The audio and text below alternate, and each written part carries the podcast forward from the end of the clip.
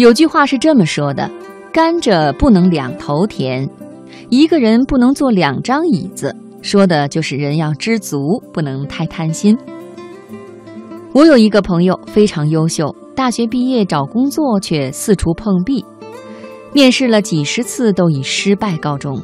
朋友很不解呀，他成绩也好，特长也多，是个全才，可就是没有单位看上他。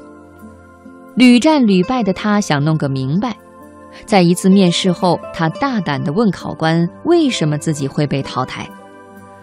他得到的回答竟然是：“你会的太多了，会的太多，竟成了他失败的原因。”我想，你会的太多，恰好给人造成一种不安全感。他们担心你样样都行，必定不会安心，所以只好忍痛割爱，选个会少一点的，够本单位用就行了。职场中往往有这样的年轻人。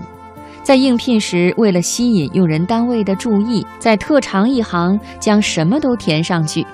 这样的做法导致的结果是，对方看了不是以为你太假，就是怕你会的太多不专心。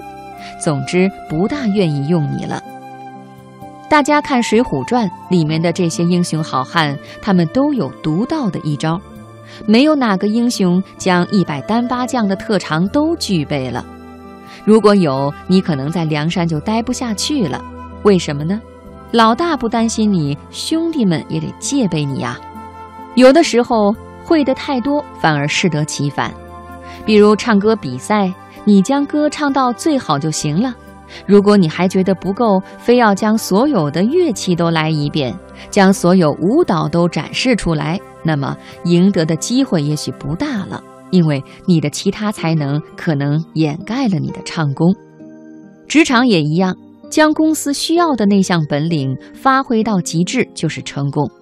公司不需要的，再厉害的本领也没有多大用。记得一个同学，他的梦想是当一名自由职业者，于是将各种资格证都考了一遍，先是当了几年编辑，又去某公司当会计。后来又跳槽到律师事务所当律师，换来换去，他虽然是乐在其中，但却没有一项职业做好的，因为他总想着自己还有更好的出路，反而忽视了当下的工作。会的太多的人，往往有一种错觉，那就是觉得出路也会多，所以不懂得安分。我有个侄子，在体育方面有天赋。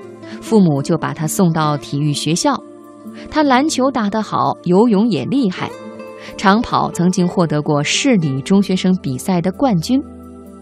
可就是因为这样，他举棋不定，学了两年篮球，又改游泳，接着又去学长跑，最后喜欢上足球，又改踢足球了。折腾来折腾去，现在没一项出众了。最后只好打消了体育明星梦，回到父母身边，经营起了小商店。其实成功往往很简单，在某一方面超过别人，就会有自己的一个位置。而别太贪婪，想要什么都会。有时候人生并不是输在会的少，反而输在会的太多了。